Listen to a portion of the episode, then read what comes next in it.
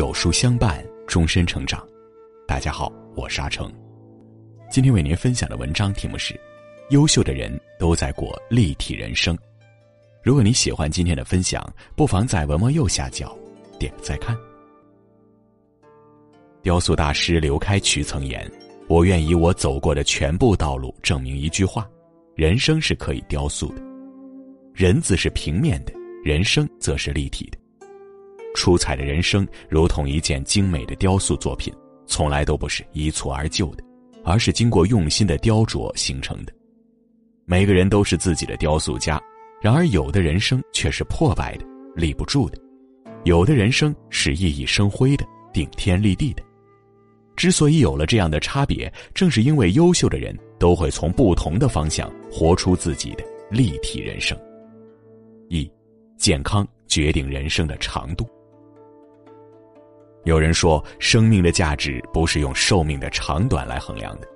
可仔细想一下，人生只有先健康的活着，才能拥有更多的可能性，不然就只能虚负凌云万丈才了。《唐才子传》中有这样一个故事：身患痈疽的孟浩然正卧病在襄阳家中，经过一些治疗后，病情开始好转。郎中嘱咐他不可饮酒吃鱼，千万要忌口，不然后患无穷。正好昔日的好友王昌龄路过襄阳，便来看望孟浩然。孟浩然自是设宴款待王昌龄，可当他一见到桌上的美酒，便难以自持；再看到宴席上有一道难得的鱼鲜，便是忘了医嘱，食指大动，最后旧病复发，一命呜呼。贪图口腹之欲，不顾身体健康，孟浩然在知天命的年纪却糊涂行事，着实令人惋惜。相比之下，范仲淹则显得更具智慧。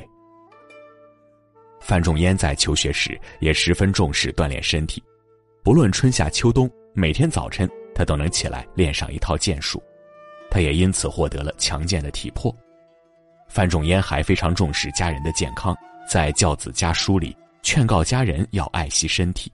范仲淹用健康让自己走过花甲，更是让健康的观念在家族中生根发芽。绵延后世八百年而不绝。教育家陶行知曾说：“忽略健康的人，等于在与自己生命开玩笑。”一个人所能犯的最大错误，就是拿健康来赌身外之物。如是这样，那你从一开始就注定是输家。事业的成功、家庭的幸福、人生的美满，都需要用健康的身体去创造。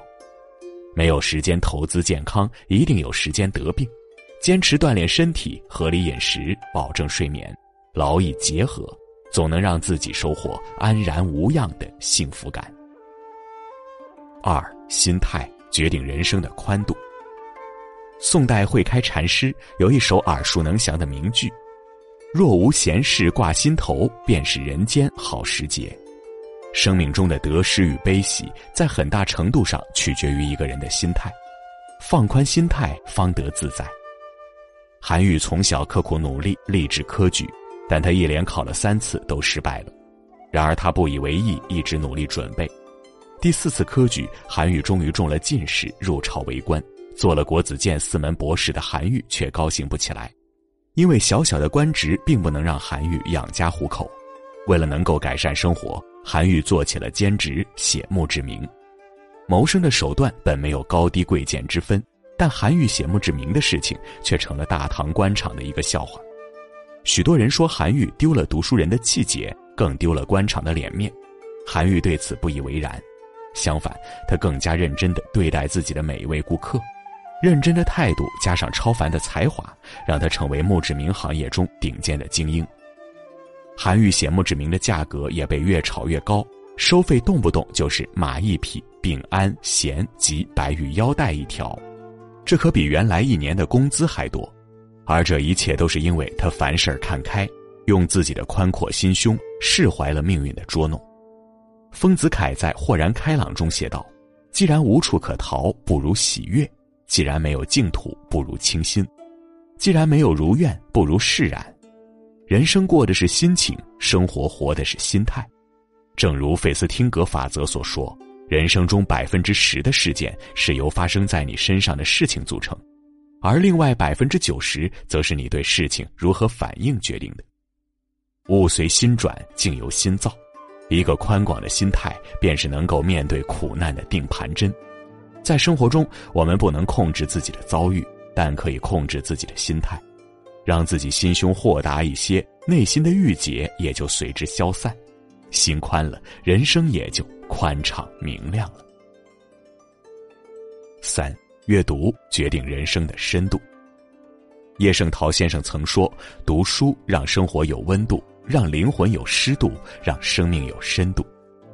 阅读可以让我们在有限的人生里体会更多的人生百态，让我们的人生得以沉淀，获得深厚的底蕴。捷克文学的悲伤之王赫拉巴尔便是如此。第二次世界大战爆发后，大学未毕业的赫拉巴尔就开始了艰苦的谋生之路。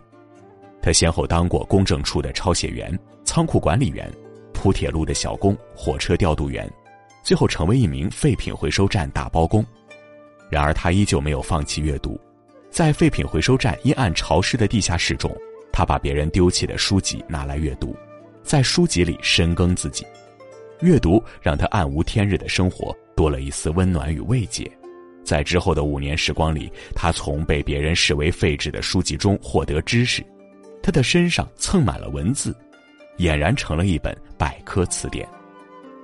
这些成了他文学创作的动力与源泉，使他最终成为了备受瞩目的作家。林语堂先生曾说：“智者阅读群书，亦阅历人生。粗增大布裹生涯，腹有诗书气自华。”不置可否。想要成为一个有深度的人，阅读是最简单、投资最少的办法。阅读是开启智慧之门的钥匙，成长之路的阶梯，可以在无形之中深化你的知识。你的思考，更能深化你的人格。不以读书为公论，当以读书通世事。阅读虽然不能给你带来直接利益，但可以滋养你的，养成乐于阅读的习惯，可以让我们摆脱浮躁，获得沉淀，让自己更具深厚内涵。四，格局决定人生的高度。国学大师翟鸿燊说：“生命取向要高。”格局不高，说不出高雅的话，成不了大事儿。格局越大的人，站得更高，看得更远，懂得取舍，也就能够收获更多美好。说远中有楚王绝缨的故事。有一次，楚庄王打胜仗回来，和将士们一起开庆功会，席间还让爱姬许姬出来跳舞助兴。宴会上，一阵怪风把灯火吹灭。而有人喝醉酒，趁黑灯瞎火之际调戏许姬，慌乱之中，许姬摘下了那人的帽缨，并将此事告知楚庄王，想要楚庄王处理那个无礼的家伙。可楚庄王认为自己之所以打胜仗，离不开这些将士的奋战，如果处置那人，肯定会打击将士的情绪，于是他不仅没有处理那人，反而说为了助兴，让大家把帽缨都摘了。那人也明白楚庄王的用意，从心底感激他的宽宏大量。七年之后，楚庄王大举讨伐郑国，此时一位名叫唐角的将军主动请缨打头阵。唐角不负众望，以少胜多，打到郑国国都。楚庄王十分高兴，准备论功行赏，可唐角却拒绝了。他对楚庄王说：“大王，您在七年前的宴会上就已经赏赐过我了，我怎么还敢接受封赏呢？”原来他就是当年醉酒调戏许姬的那个人。楚庄王并没有因此而惩罚唐角，因为唐角能征善战，对自己的争霸事业是一必助，所以楚庄王不仅没有惩罚唐角，还将许姬许配给唐角。此后，唐角更是奋战不懈，为楚庄王的逐鹿中原立下了汗马功劳。而这一切都离不开楚庄王那非凡的格局。曾国藩说。谋大事者，首重格局。大格局是一种不拘小节的境界，更是一种舍得之间的智慧。人的生命格局一大，就不会在琐碎装饰上沉陷，他们会站在更高的位置，全面的看到问题，更懂得统筹安排，提纲挈领。一个人能达到什么样的高度，在于他的格局，而格局里也藏着他的结局。人生的起点多是相同的。但每个人的活法却大不相同，人和人之所以活得不一样，原因就在这四个维度上。珍惜健康的人拥有长寿，懂得宽心的人享受自在，坚持阅读的人收获沉淀，提升格局的人赢得成就。在漫长的人生旅途中，总有一个生命维度是改变生命的杠杆，生涯平衡点就在其后面。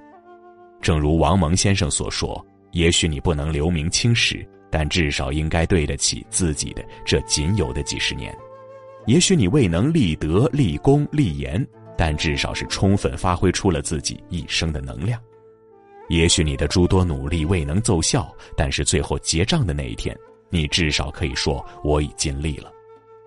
人生的开始是美好的，结局是自己塑造的。虽然难求完美，但只要把握好这四个维度，便不会虚度。